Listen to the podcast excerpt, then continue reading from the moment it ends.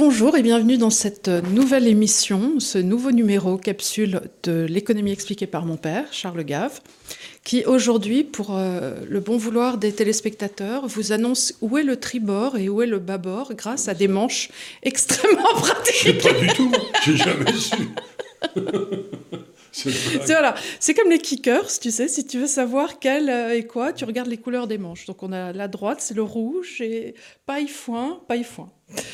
Bon, alors, un peu plus sérieusement, euh, nous sommes euh, aujourd'hui le vendredi 1er avril. On ne va pas vous faire de blagues parce que... On vient de la faire. On vient de la faire, elle est excellente.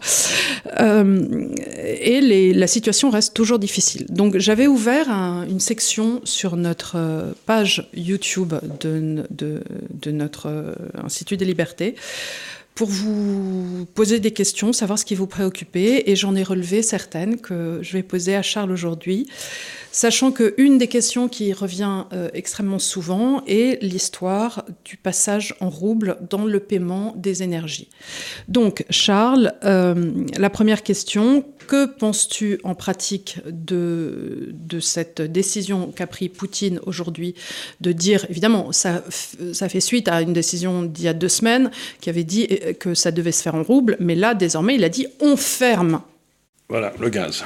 Le gaz, si les paiements ne se font pas en rouble. Et tu avais déjà expliqué aux gens que l'État français pouvait émettre des obligations d'État sur les marchés, mais les gens ne comprennent pas bien cette espèce de vente à perte. Est-ce que ça. Imaginez-vous que vous ayez besoin de roubles et que vous soyez une très grande société, comme une grande société chimique allemande, j'en sais rien. Ben, euh, comme l'a dit Poutine, rien ne vous interdit d'ouvrir un compte en rouble à la Rosneft-Bank, là, vous savez que la banque du pétrole en Russie, et euh, ben, euh, de demander un prêt. Et à ce moment-là, la, banque russe vous accorde un prêt avec lequel vous achetez le pétrole russe. Mais pourquoi la banque russe, elle te prêterait sans que tu donnes rien en collatéral? Elle va le faire comme ça? Ben, ben Non, parce que toi, tu t'engages à payer des intérêts. Ah oui. Donc, euh, si, je sais pas, le, Bayer décide d'avoir besoin de, de, gaz russe, euh, Bayer a les reins suffisamment solides pour qu'on fasse confiance et l'emprunte qu'elle remboursera. Et donc, ben voilà, Bayer fait, ouvre un compte à la Rosneft-Bank et puis euh, emprunte des, emprunte des roubles et puis ensuite ben, les s'en sert pour aller acheter les, l'énergie. L'énergie, c'est tout. Et du coup, ça va faire quand même. Ça fait d'abord remonter le rouble ça fait remonter le rouble et sur une enveloppe globale, ça va faire que ça, ça te coûte plus cher, toi, puisque tu dois payer les intérêts. D'abord, tu vas payer les intérêts, et puis ensuite, autrefois, ce qui se passait, c'est que euh, le Rosneft recevait des euros, mhm. et puis il en changeait, mettons, 60%, ou je sais pas combien, en roubles pour payer les gens qui travaillaient en Russie. Et puis il en mettait, il savait pas quoi faire de 40%, donc il les remettait en, obligation, d'État française. D'État française ou allemande. C'est ce qu'on avait vu euh, il y a deux semaines. Tandis que là, bah, si vous voulez, là, ils, vont se retrouver ayant d'un côté un emprunt, et euh, bah, ensuite c'est les, les, Russes qui vont décider ce qu'ils font des 40% en trop là euh, qu'ils ont, mais qui sont des roubles, donc ils peuvent décider, je sais pas, d'aller le mettre en yuan ou d'aller le mettre n'importe où. Bah, donc donc ça redistribue les cartes Ça redistribue les cartes. Et en plus, ça veut dire que maintenant, le prix du, du, gaz est en rouble. C'est-à-dire que, imaginons que pour une raison X, Y ou Z, le rouble se mette à monter vis-à-vis de l'euro, la, note va devenir de plus en plus salée.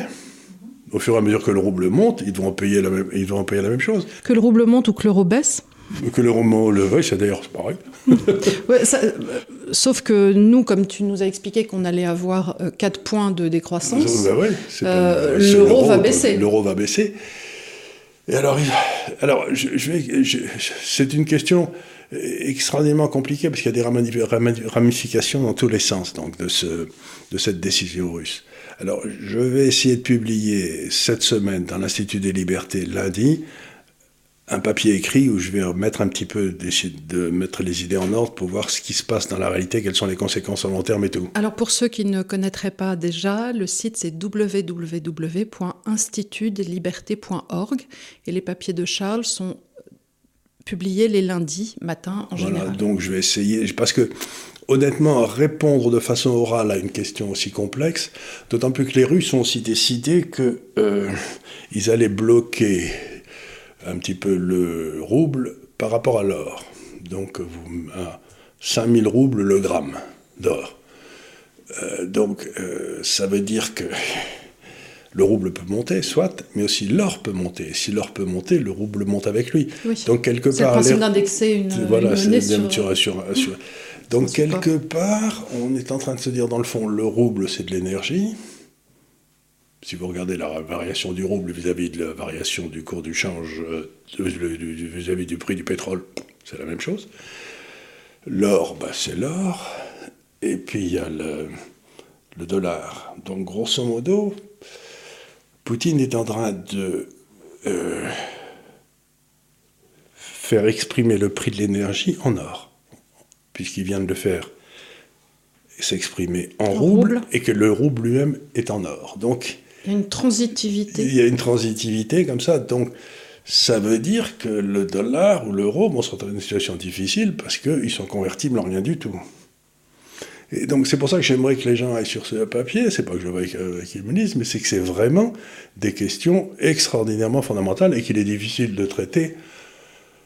Euh, sans graphique euh, Sans graphique, sans papier, sans raisonnement, parce que ce sont des raisonnements quand même dans lesquels il y a des tiroirs, dans des tiroirs, dans des tiroirs, dans des tiroirs. Et si on commence à les faire à l'oral, au bout de cinq minutes, les gens ne se souviennent plus du tiroir de l'avant. Quoi. C'est ça le... Donc c'est pas du tout que je... J'ai du mal à expliquer la complexité du problème de façon orale. Quoi. oui, non, mais je comprends tout à fait. Parfois, il faut des supports et c'est tout à fait normal.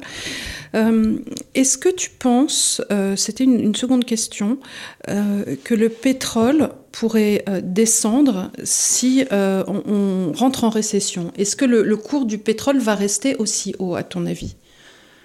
Alors, là aussi, c'est une question longue. En principe, quand il y a une récession, le pétrole baisse. oui. Et l'inflation baisse. Mais il y a eu pas mal de cas. Il y a eu des cas dans l'histoire, pas beaucoup, mais je m'en souviens bien.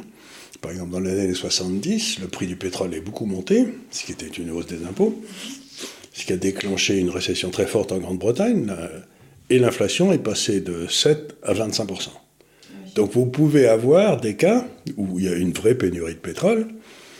Et une inflation galopante. Une inflation galopante, et, l'économie, c'est pas le c'est pas le pétrole qui se pète la gueule quand il y a une récession parce qu'il baisse pas. Euh, c'est l'économie qui se ratatine encore plus. Quoi. Donc, en principe, le raisonnement récession égale baisse des prix du pétrole est vrai. Sauf exception. Mais pas toujours. Et l'intérêt, c'est de voir si cette fois-ci, comme je l'ai dit 20 fois, on n'a pas fait de recherche pétrolière depuis 10 euh, ou 15 ans, si la pénurie n'est pas devenue structurelle. Parce qu'il ne faut pas oublier que dans les 12 derniers mois, la Chine, par exemple, a consommé 2 millions de barils de moins, parce qu'ils sont un peu fermés, leur économie, qu'à un an. Donc, pour l'instant, la hausse des prix du pétrole s'est passée euh, sans que la Chine euh, augmente sa demande. Mais si maintenant la Chine se réouvre, ben, il va y avoir 2 millions de, dollars de, millions de barils de plus par jour à, demander de consommer. Et euh, je ne vois pas très bien ils vont venir. Donc c'est. Encore une fois, c'est l'embêtant d'être d'avoir l'énergie sur laquelle personne n'a fait de plan à long terme depuis 20 ans. Oui, ça on l'a déjà traité, que nous en tout cas en, France, depuis, Pompidou, euh, on n'a fait aucune recherche pour nous rendre moins fragiles, euh, moins dépendants sur nos énergies, et on est incroyablement maintenant euh, vulnérables. On, est on est ventre ouvert comme les animaux quand ils dorment les quatre pattes en l'air, sauf que là, on n'est pas dans un monde où il n'y a pas d'ennemis, on n'est pas sur le canapé du salon. Donc euh, c'est un petit peu un problème. Alors à ce propos, Alexis Chevrier demandait quel pays pour toi serait euh, anti-crise alimentaire, énergétique et économique dans la période sombre à venir? La Suisse, euh, d'autres pays comme ça? Alors la Suisse, c'est toujours le pays anti-crise, mais l'embêtant, c'est que le voisinage n'est pas terrible. Oui. Les gens autour sont moyens.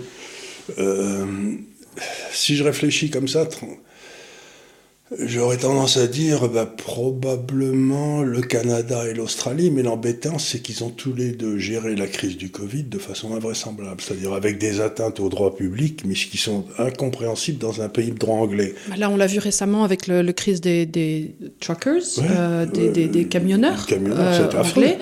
Euh, avec des saisies sur des comptes bancaires, avec euh, les décisions prises par Trudeau qui étaient, euh, qui étaient attentatoires à la, à la, à la aux libertés individuelles, aux libertés individuelles les plus fondamentales, dans un pays de droit quand même anglo-saxon, ce qui est, ce qui est d'autant plus bizarre parce que normalement les pays de droit anglo-saxon de tradition d'habeas corpus ont des règles relativement immuables en termes de liberté individuelle. Et là, ce qui s'est passé, c'est, mais j'ai eu l'impression qu'en Angleterre et au Canada, ils se sont mis à ne plus respecter les, leurs lois immémoriales, presque. Et, aux États-Unis, surtout. Et aux États-Unis hein. aussi. Et, mais ils sont pas, ils ont pas, ils sont pas habitués à ce que leur gouvernement ne les respecte pas. Donc personne n'a très bien su quoi faire, quoi. Parce que un type qui respecte pas la loi dans un pays qui a toujours respecté la loi, ben, tout le monde le regarde parce que en disant bon ben euh, comment, je peux l'arrêter? Et les outils pour l'arrêter sont pas tellement là, parce que personne n'a jamais fait ça. Et euh, même remarque euh, de Down Under, de l'Australie, ils ont été aussi, mais ça a été l'enfermement forcé. Les gens ont été dans des états de, pour, bah, pour, pour, pour, des résultats meilleurs que les copains, quoi. Non. Bah, bah, pour encore une fois des résultats par rapport à la Suède ou au Danemark. Enfin voilà. Alors, Christophe Pfeffer te demande, merci pour votre travail et pour toutes les informations et réflexions que vous partagez. Euh, que pensez-vous que la Chine fasse avec les tonnes de bons du Trésor US dont elle dispose? Peut-elle envisager d'autres actifs? Et si elle se retire massivement, quelles seraient les conséquences? Alors, il faut donner un peu les chiffres ici, d'après mes souvenirs, mais ça, c'est à peu près 3200 milliards de dollars euh, les obligations américaines détenues par la Chine. C'est-à-dire c'est quand même considérable. Hein. C'est absolument gigantesque. Et ils les ont accumulés pendant très longtemps. Pourquoi? Parce que, et on revient au pétrole, c'est que le pétrole était achetable en dollars. Oui. Bah, c'était même euh, obligatoire. C'était même obligatoire. Ceux qui avaient essayé de sortir de cette règle, comme Saddam Hussein ou Kadhafi, ils ont eu une espérance de vie assez courte. Et donc, le pétrole était achetable en dollars. Donc, pour acheter du pétrole, il fallait avoir des dollars. Et donc, avoir eu des, des, des, des, balances commerciales positives vis-à-vis des États-Unis. Donc tout le monde dans le monde entier essayait d'avoir des balances commerciales, donc maintenir sa monnaie sous-évaluée pour avoir des balances commerciales avec les États-Unis. Bon. Les Chinois ont fait ça pendant longtemps. Toute l'Asie a fait ça dans les années 2000. Toute l'Asie a fait ça. Et les Chinois ont accumulé 3200 milliards en excédent euh, de, de, réserves de change. Bon. Mais maintenant, si, euh, comme on l'a discuté, la Chine permet à l'Arabie saoudite de payer en or, euh, l'Arabie saoudite permet à la Chine de payer en yuan, ou si la Russie vend à l'Inde en roupies, ça veut dire qu'on n'a plus besoin de dollars. Qu'on peut, si on peut payer son énergie avec sa monnaie, on n'a plus besoin de dollars. C'est-à-dire que la question posée est la bonne, c'est qu'est-ce qui va arriver de toutes ces réserves de change massives qui ont été accumulées depuis 50 ans en dollars, qui étaient en fond des réserves de pétrole à terme, quoi. C'était, c'était la seule façon. Et ils peuvent pas progressivement les passer en or? Ben, ils peuvent essayer de les passer en or, mais euh, ça, ça va faire monter le coût de l'or. Ça va faire monter le prix de l'or de façon extraordinaire. Il n'y en a pas assez. Enfin, je veux dire, il n'y a pas. pas euh, enfin, euh, l'or ou peut-être d'autres métaux précieux, ou du nickel, ou j'en sais nickel, Mais ils peuvent essayer de se diversifier, mais il faut savoir que le pétrole, si on met le pétrole tout seul, je crois que ça fait à peu près le 10 fois le chiffre d'affaires ou quelque chose comme ça, de toutes les autres matières premières mises ensemble. C'est-à-dire que le, le seul gros machin, c'est encore une fois l'énergie. Donc maintenant, ce que va peut-être essayer de faire la Chine, parce qu'elle se retrouve avec cet excédent, elle va perdre de l'argent dessus, elle le sait, c'est qu'elle va peut-être se dire, il y a peut-être un gars dans, mon, ma zone d'influence, mettons l'Asie, qui un jour va avoir des problèmes de dette en dollars pourquoi, pourquoi est-ce qu'un autre pays asiatique aurait des problèmes de dette en dollars alors que là, visiblement, les cartes vont être abattues, ça va être pour tout le monde pareil? Pourquoi quelqu'un là tout à coup aurait besoin? Je sais pas, sais pas ils font construire un stade par des Amérique Latine, ou peut-être en Amérique latine, il y a peut-être un gars qui a un peu trop de dette en dollars, le dollar monte. Et Mais est-ce que tu as envie de prêter à l'Argentine? Non, mais tu peux peut-être prêter à l'Argentine si elle te donne des avantages. Oui, tu pourrais. Mais à ce moment-là, c'est que tu dis aux gens, à l'Argentine, vous n'avez pas besoin du FMI, qui vous met sous des... Moi, je vous fais... Euh, des prêts et euh, je vous aide à gérer votre entreprise, beaucoup mieux. C'est-à-dire que ils peuvent, le, jeu que peut faire la Chine, c'est de dire écoutez, chaque fois que vous avez besoin de dollars de façon désespérée dans le passé, vous avez été obligé d'aller voir le FMI. Maintenant, vous aurez le choix entre le FMI et moi, puisque moi j'ai plein de dollars aussi, et euh, vous pourrez comparer les, les offres mm-hmm. du SFMI. C'est-à-dire que Encore une fois, le FMI, c'était un machin monté par les États-Unis pour euh, pouvoir acheter pas cher les pays qui étaient dans, qui étaient dans une période difficile. Voilà. Ben, mais maintenant, ça va être un jeu beaucoup plus difficile pour les États-Unis parce que ben, il y a quelqu'un d'autre qui peut arriver avec, avec autant de dollars. Quoi. Donc ça, ça, leur donne un, une crédibilité. Euh, ce que de dire la Chine à tout le monde, c'est écoutez, euh, si vous avez besoin de dollars, je suis là. Oui. J'en ai au moins autant que la Fed. Ce qui est, ce qui est, ce qui est, ce qui est utile. Alors, j'ai une question euh, de Frédéric Tastet qui est assez intéressante, euh, qui est la suivante. Donc, encore merci pour ce que vous faites. Mes questions. Dans ce monde changeant, quels sont les critères pour toi et indicateurs d'analyse de la performance d'un pays à utiliser? La balance commerciale, l'endettement, la démographie, l'indice de liberté Qu'en est-il de l'indice sur l'autonomie énergétique Et y en a-t-il, à ta connaissance, d'autres? Alors là, c'est une question très intéressante. On a fait des études, je, crois que j'ai écrit dessus d'ailleurs dans l'Institut des libertés. On se dit dans le fond, un pays harmonieux, c'est un pays dans lequel il y a à la fois une bonne croissance, c'est-à-dire que le futur est, intéressant, les gens sont pas. et euh, une, certaine égalité des résultats. Il n'y a pas trop de différence entre les riches et les pauvres. Voilà, donc, donc le premier, vous le mesurez, la croissance, c'est très corrélé à l'indice de liberté, qui est publié par une grande université américaine, et l'homogénéité sociale est mesurée par un machin qui s'appelle Gini Coefficient. Gini, c'était un, économiste italien du 19e siècle, qui vous mesure la, dispersion des résultats. Donc si vous faites le rapport entre l'indice des libertés et l'indice d'égalité, en quelque sorte, on arrive à un résultat très intéressant, c'est qu'on voit apparaître euh, trois grands groupes de pays. Vous avez les pays du nord de l'Europe, c'est-à-dire les pays scandinaves en particulier, mais aussi l'Allemagne, etc., qui, sont à la qui ont une croissance tout, à fait convenable et une très forte homogénéité. Puis vous avez en haut les pays euh, du droit anglais, du common law, qui ont une très forte croissance et un peu moins d'égalité, mais plus de croissance mais moins d'égalité. Et puis en bas, vous avez les pays qui n'ont ni croissance ni égalité, c'est un peu les pays catholiques. Qui sont la France, l'Italie, l'Espagne, etc. On les voit bien se dessiner. Et donc, on se rend compte que, dans le fond, et si on relie ça au par marché financier, là où, la rentabilité, là où la, sur le long terme, la rentabilité est la meilleure, c'est dans les pays de droit anglais, parce qu'ils sont les plus libres, mais les pays du nord de l'Europe font très bien aussi, en particulier la Suède et, des pays comme ça, parce qu'il y a quand même une grande homogénéité, donc la volatilité des résultats est plus faible ici que dans les pays anglais. Et puis là où les résultats sont mauvais, c'est dans les pays catholiques. Donc on se rend bien compte qu'il faut, pour qu'un pays fonctionne, qu'il y ait croissance, mais aussi qu'il n'y ait pas trop de divergence, que toute la richesse ne soit pas capturée par... Euh, une espèce d'élite qui se la met dans sa poche et puis le reste du peuple comme de faim. Et ça rejoint une, une, une, réflexion qui avait été faite par un philosophe américain qui s'appelait euh, John Rawls, je crois. Oui, John Rawls. John Rawls. Qui disait que pour qu'un système fonctionne, il faut qu'il y ait bien sûr de la liberté. C'est un libéral de gauche. Un libéral de gauche, oui.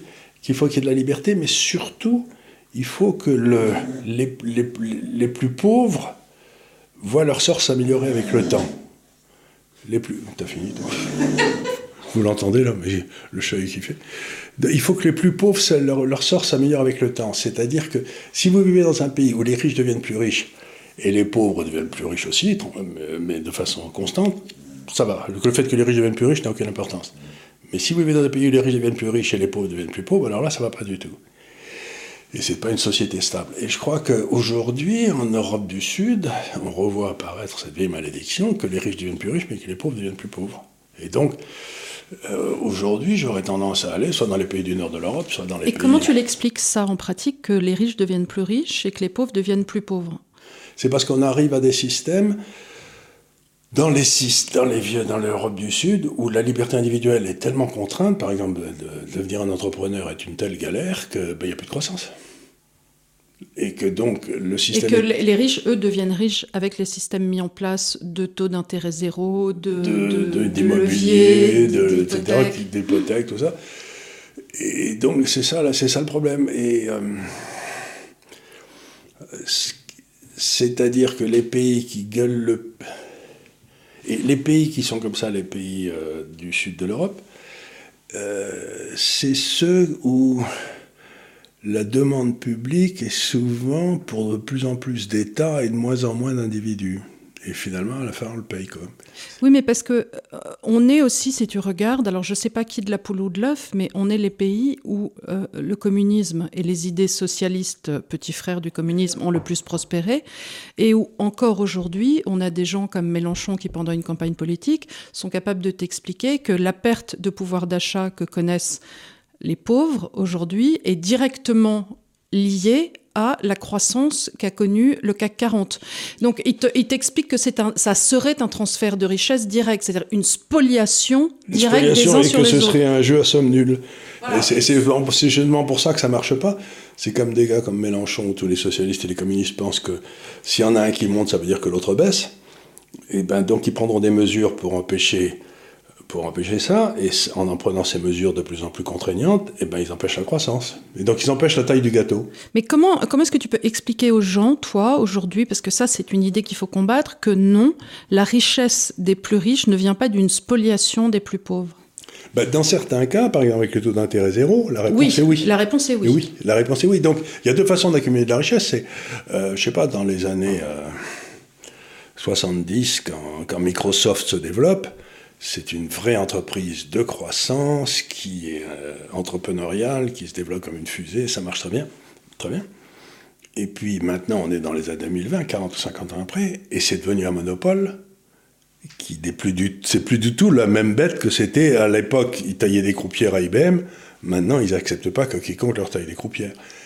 Et donc, euh, ce qui c'est toujours le danger dans un système économique, c'est quand les gens essayent de transformer les profits en rente c'est-à-dire sans risque. Encore une fois, je dis, il ne peut pas y avoir de croissance économique s'il n'y a pas des gars qui prennent des risques. Gars, Mais euh, le problème aussi dans l'idée de Mélenchon, c'est que malgré tout, dans sa solution, il n'apporte qu'une solution qu'au niveau national. Or, la gestion des taux d'intérêt se fait au niveau de la Banque Centrale Européenne et que sans faire face à la question de souveraineté qui est la nôtre, c'est-à-dire de reprise en main de ces taux d'intérêt, encore une fois, qu'on nous impose comme négatif et qui empêche la juste répartition du capital et donc aussi la gestion de la prise de risque, oui, les riches continueront à devenir plus riches. Et de ce fait, les pauvres à devenir plus pauvres, puisque euh, ben, il n'y aura, pas, de, croissance. Alors, euh, mais, ok, c'est une très bonne question. Alors, on va essayer de décrire ça comme ça. Vous avez le travail, le capital et la prise de risque. Bon.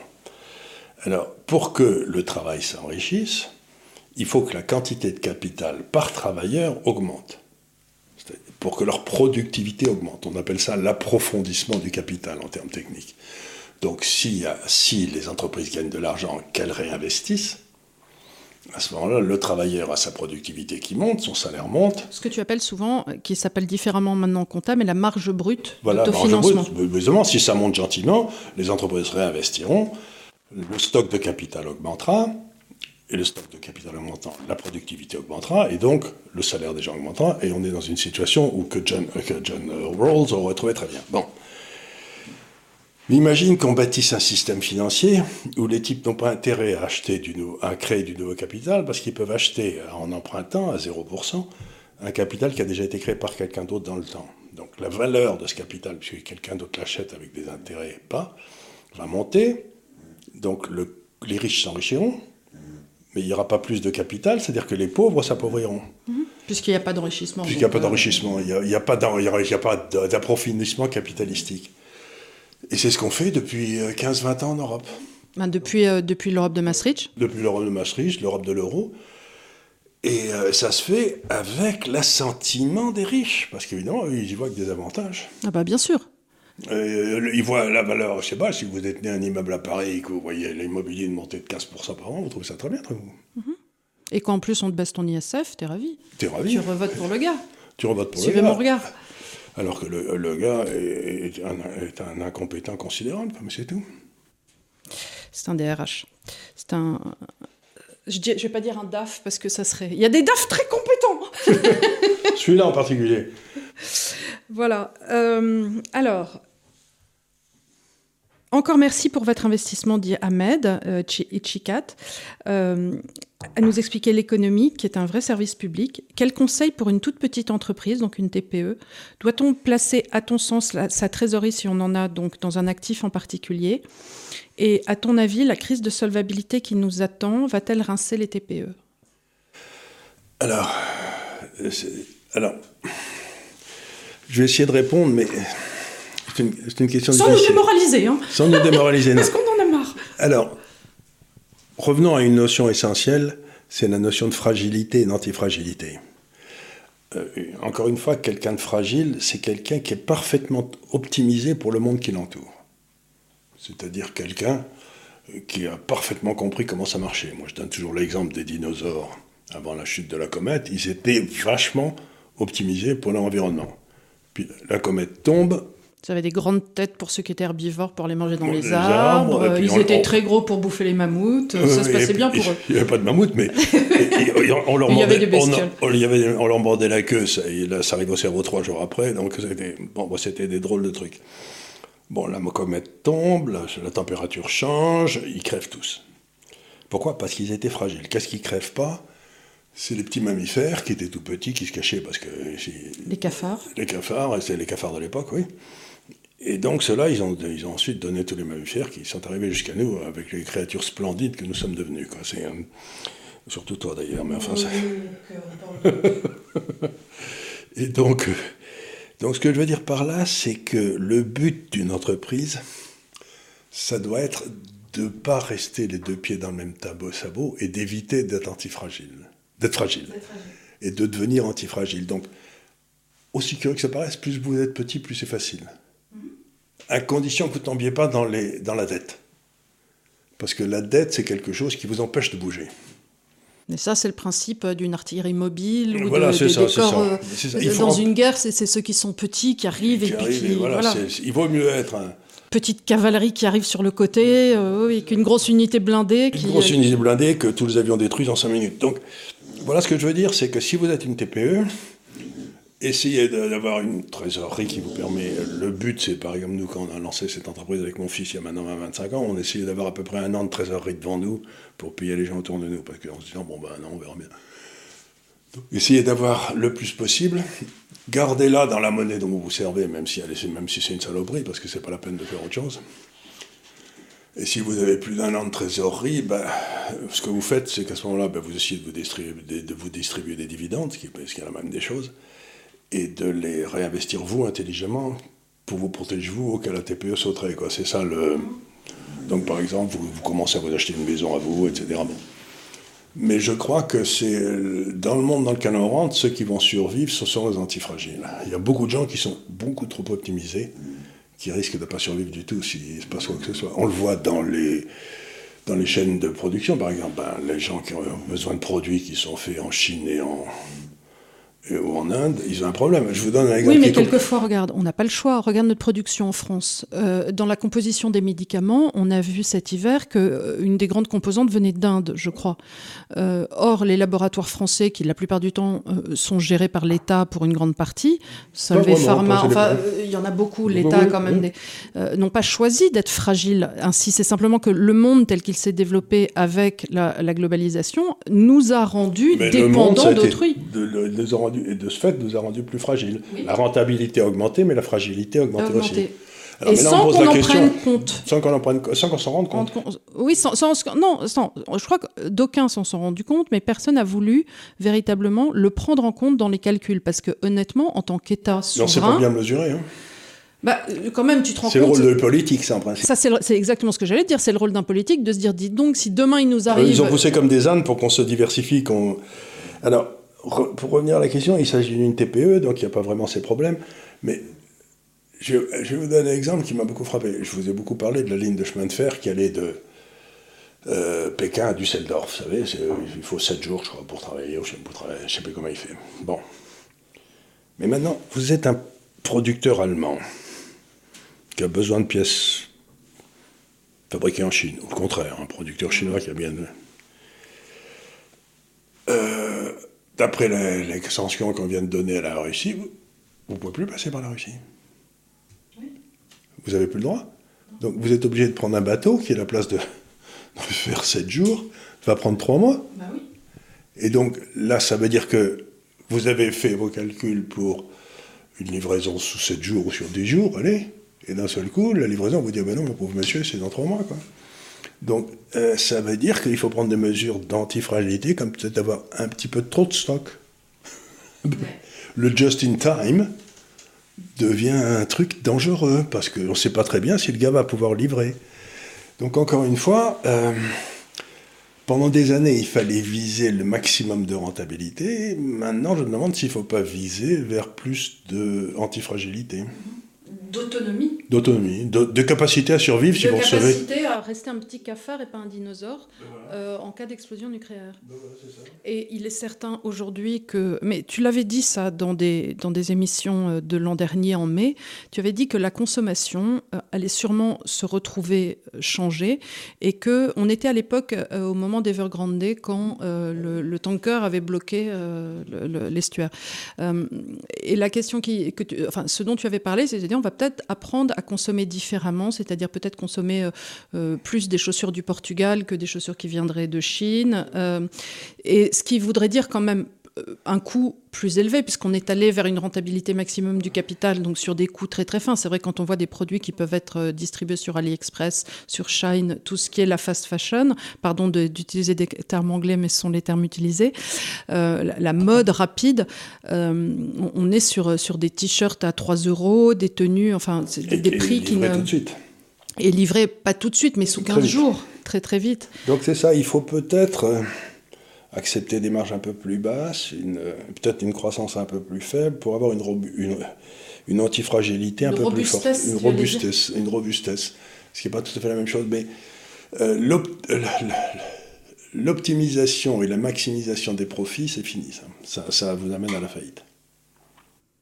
C'est, vous, vous entendez ça de la bouche d'un libéral quand même l'optimisation des profits, c'est fini. C'est fini, c'est fini. On a compris qu'il y avait deux dimensions, encore une fois. Il y avait le risque et il y avait la rentabilité.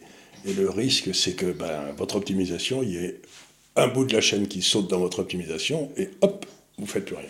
Vous êtes mort parce que vous ne recevez pas le semi-conducteur dont vous avez besoin. Donc c'est pas facile. J'ai jamais dit que c'était facile d'être entrepreneur. Alors, Mike Tower te demande, bonjour, tout d'abord merci pour votre travail, j'ai beaucoup appris grâce à vous, merci beaucoup. En quelques années, vous avez fait d'un communiste convaincu un libéral, vous voyez, donc euh, j'ai plusieurs questions à vous poser. Si vous aviez carte blanche pour réformer la fiscalité, que feriez-vous? L'inflation qu'on connaît actuellement en Europe est-elle directement liée aux dettes exorbitantes qu'ont les différents États européens? En somme, à défaut d'avoir un budget équilibré qui reviendrait à couper dans les aides sociales, tout le monde finit par voir son pouvoir d'achat baisser du fait de la hausse des prix. Selon vous, de quelle manière va se régler la crise inflationniste actuelle? La BCE va-t-elle remonter les taux au risque de voir les États sauter? Alors, il, y a plusieurs, questions. Il y a plusieurs questions. C'est une question difficile. D'abord, euh, qu'est-ce que je ferais ben, Je crois que il faut revenir au, quand on est dans une situation désespérée, il y a deux solutions. Ou bien on va essayer de comprendre tous les détails. On embauche deux ou trois inspecteurs des finances et vous comprenez plus rien vous-même une fois qu'ils vous ont expliqué. Ou bien vous revenez au principe. Le principe d'une fiscalité, c'est qu'elle doit être simple, compréhensible par tout le monde et juste. Il y a un excellent ouvrage euh, de Philippe Nemo qui s'appelle Philosophie de l'impôt, qui est un petit ouvrage comme ça et qui, comme tous les ouvrages de Philippe Nemo, euh, demande à être lu pour, euh, pour comprendre le monde plus avant. Voilà, Philippe Nemo, c'est tout à fait remarquable. Et donc, aujourd'hui, on a un système fiscal qui est complètement incompréhensible. Personne n'y comprend rien, surtout pas moi. Sauf le DAF. Sauf le DAF, bien entendu, parce qu'il dort dessus. Et, et donc, Qu'est-ce que c'est qu'un système compréhensible? Ben, C'est un système, euh, d'abord, bon, on peut dire ils ils l'ont mis en Russie, euh, donc c'est pas pour ça que c'est bien, mais je crois que vous payez euh, quelque chose comme 14 ou 15 d'impôts. C'est ce flat tax. Flat tax, c'est ce que, ce que j'avais à Hong Kong aussi. À Hong Kong, déclarer mes impôts quand j'y vivais, c'était quand même assez simple. Ils vous disaient combien vous avez gagné cette année. on leur disait, ils disaient bon, vous déduisez 15%, vous nous les envoyez, merci beaucoup. Donc, je payais 15% d'impôts à Hong Kong, et du coup, ils avaient des excédents budgétaires, ils n'avaient euh, pas de déficit, ils allaient, tout allait bien, parce que 15%, ça ne va pas la peine de frauder. Et vous n'avez pas besoin d'engager des comptables qui vous coûtent la peau des fesses. Ou faire des, optimisations fiscales. Faire des optimisations fiscales.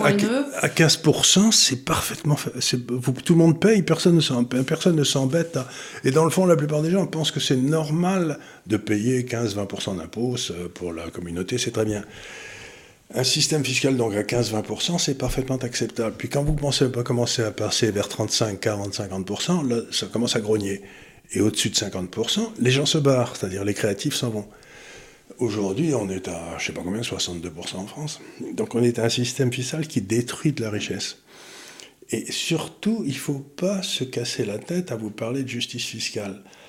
Parce que ça ne veut rien dire. Si moi je gagne 10 fois plus que, le, que, le, mon voisin en face, et si je paye 10 fois plus d'impôts, euh, ça me paraît juste. Je vois pas pourquoi je devrais payer 40 fois d'impôts, 40 fois plus que mon voisin qui, lui, euh, et en plus, un système fiscal juste où vous êtes payé, ça incite à travailler. Je me souviens, quand j'étais jeune, j'avais un de mes amis anglais qui était le patron d'une firme d'agents de change à Londres. Euh, à la fin du socialisme anglais, ils avaient mis le taux d'imposition à 105%. Ça paraît pas incroyable. Ça vaut, ça vaut, ça vaut Mélenchon à 90 ou je sais pas combien. 105%. Donc qu'est-ce que ça voulait dire? Ça veut dire qu'il avait cessé de bosser, qu'il allait dans sa maison en Écosse, qu'il pêchait des saumons et qu'il vendait les saumons sur le marché.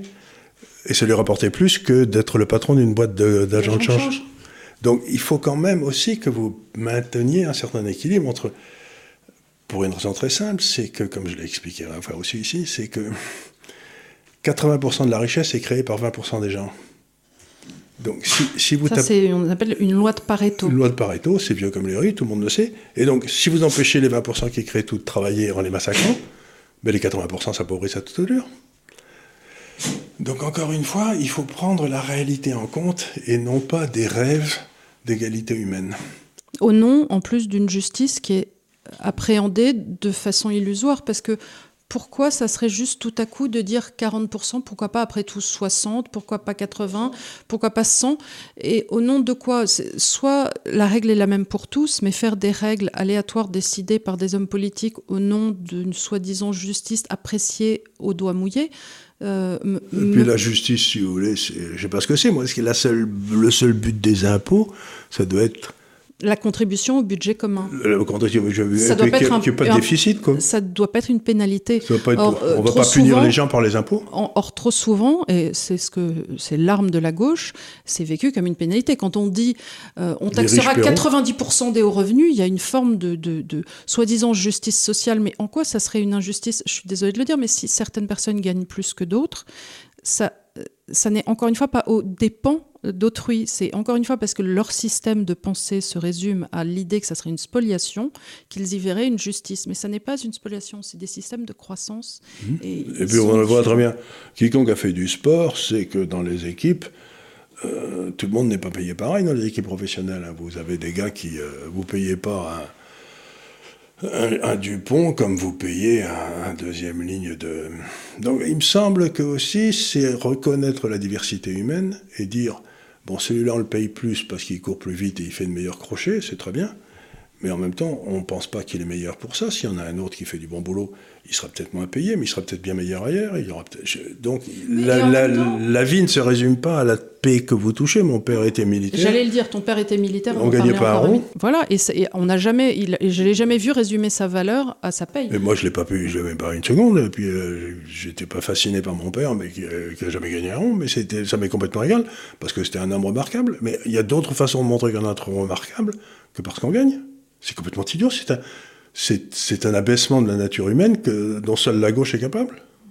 Tout en se targuant. D'être les meilleurs. D'être juste. D'être juste. Et fier. Euh, alors, je, vais ouvrir un petit peu. Euh, est-ce que, tu, est-ce que tu adhères à l'information de la Banque de France, demande Stefanovici, euh, qui stipule que le Bitcoin s'apparente à la à la bulle des tulipes. Alors tu vas devoir nous expliquer ce qu'était la bulle des tulipes dans l'histoire. Bulle spéculative des tulipes. La bulle spéculative des tulipes. Alors là, ça va falloir que je gratte la tête là parce que euh, ça s'est passé à Amsterdam. Et euh, Amsterdam s'était terriblement enrichi parce que c'était, je crois, le moment où ils commençaient à faire des commerces avec les Indes orientales, c'est-à-dire avec euh, le Sumatra, Bornéo et tout ça, qui étaient des colonies euh, hollandaises. Et, euh, et, donc, il y avait beaucoup, beaucoup d'argent, et s'est développé une espèce de passion pour les tulipes. Mm-hmm. Et les qui sont des très jolies fleurs. Qui sont des très jolies fleurs, très jolies. Et, les boutons de tulipes se sont mis à... Il y a eu un marché qui s'est ouvert, comme un marché pour le pour n'importe quoi. Pour, n'importe quoi. Et donc il y avait une offre et une demande. Et euh, d'un seul coup, là, le marché s'est emballé. Comme ça arrive, euh, Didier Darcet, on parle souvent. Vous savez, quand vous regardez des poissons nager dans l'eau, vous avez. Ils, nagent au hasard, comme ça, ils sont tous en train de nager. Puis s'il y a un grand prédateur qui arrive, un requin ou je sais pas quoi, un requin blanc, vous les voyez qui se mettent tous ensemble et qui, font, qui se mettent tous à bouger tous ensemble, comme ça. Vous voyez tous les poissons. Bon, imaginez-vous que dans les marchés, c'est exactement pareil. Vous avez, aussi bien dans les périodes de bulles que dans les périodes de crash, tous les poissons se mettent à nager ensemble. C'est même ça qui définit le fait qu'on est dans une bulle ou dans un crash.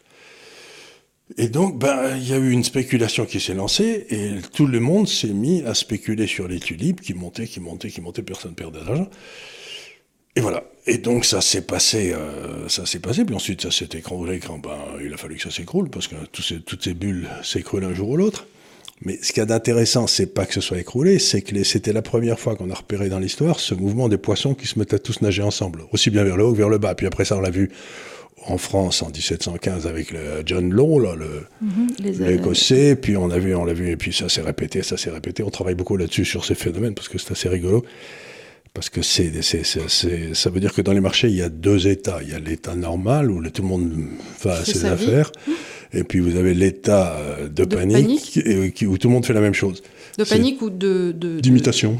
De, grande jouissance, enfin de, de, moments spéculatifs. Parce que un type que par exemple dans la panique à la hausse des Indes orientales en Londres, je regarde dehors parce qu'il neige, qui est quand ah même le, 1er avril, c'est une mauvaise blague.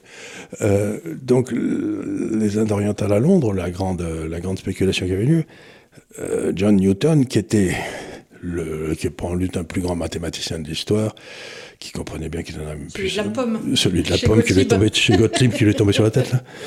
Et, donc, John Newton avait bien acheté, puis il a gagné beaucoup, beaucoup, beaucoup d'argent, c'était beaucoup monté. Il a bien vendu. Et ça a continué à monter pendant un certain temps.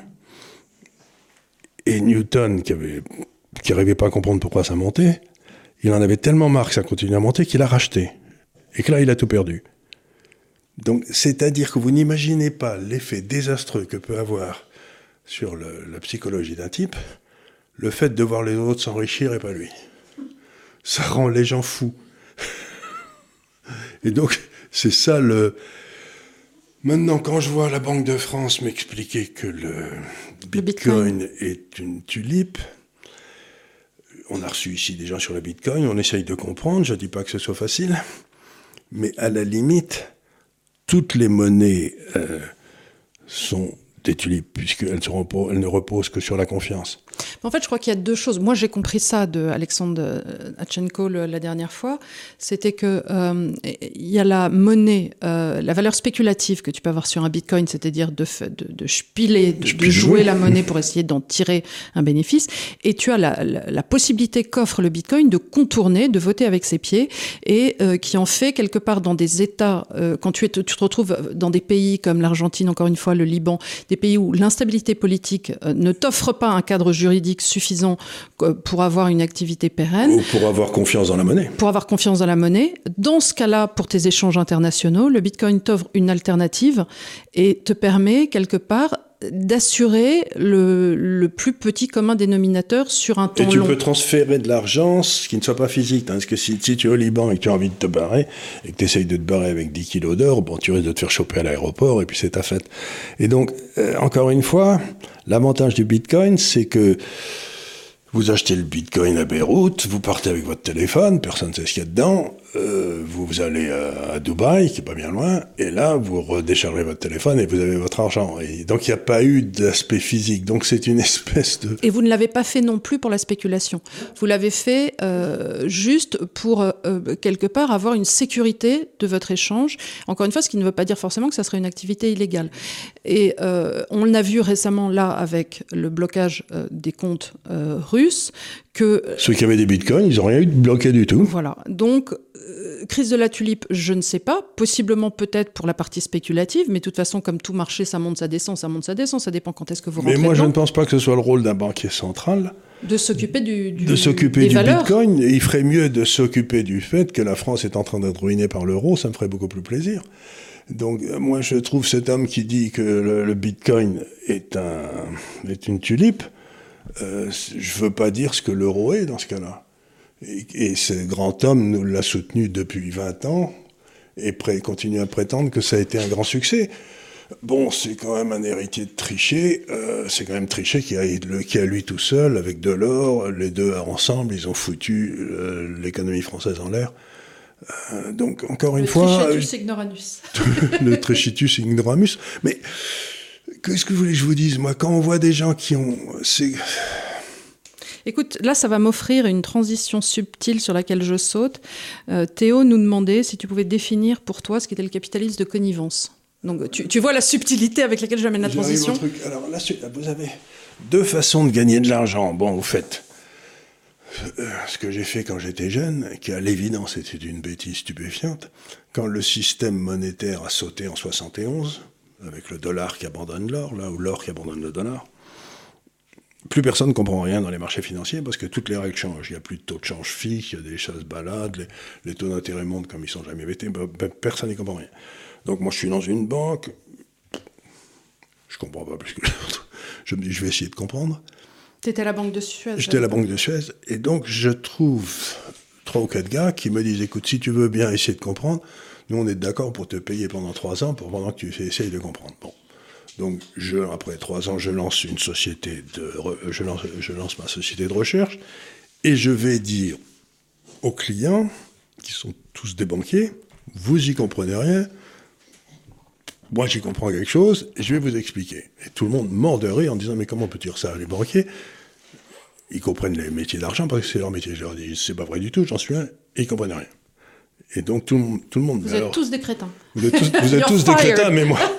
vous êtes tous des crétins, mais moi je, moi, je sais que je suis un crétin j'ai beaucoup travaillé pour essayer d'être un peu moins bon. Et tout le monde écroulait de rire à l'idée que je puisse aller euh, essayer de monter un, un, service qui expliquerait aux banquiers ce qu'il faut faire de leur fric. Bah, ça marche très bien. Les gens sont très contents. Donc là, j'ai pris un risque. Donc c'est pas du capital de connivence. Et puis, dans mon métier, là, il m'est arrivé, pas, pas souvent, mais ça m'est arrivé, que je tombe sur une banque où le responsable de la relation avec moi me disent Cher Charles, euh, j'en aimerais bien vous retenir comme client, euh, vous que nous devenions des clients, euh, mais malheureusement, ma femme a besoin d'une bague. Et bon, à ce moment-là, c'est plus une relation commerciale, c'est de la corruption. Et c'est ça le capitalisme de connivence, c'est-à-dire vous gagnez de l'argent non pas parce que vous euh, rendez un service, mais parce que vous avez accepté de que quelqu'un détourne de l'argent d'une société pour vous le fournir à vous, et vous, vous leur retournez une partie. Et c'est ce qui se passe avec l'État partout en France. Euh, quand vous voyez les éoliennes, quand vous voyez tout ça, c'est, euh, absolument monstrueux. Donc la différence, si vous voulez, c'est que le, la prise de risque, le, le, ce que j'ai fait au début, accepte l'inévitabilité, si nécessaire, de la faillite. C'est-à-dire que vous fermez votre entreprise, ça va pas marcher, bon, c'est dommage.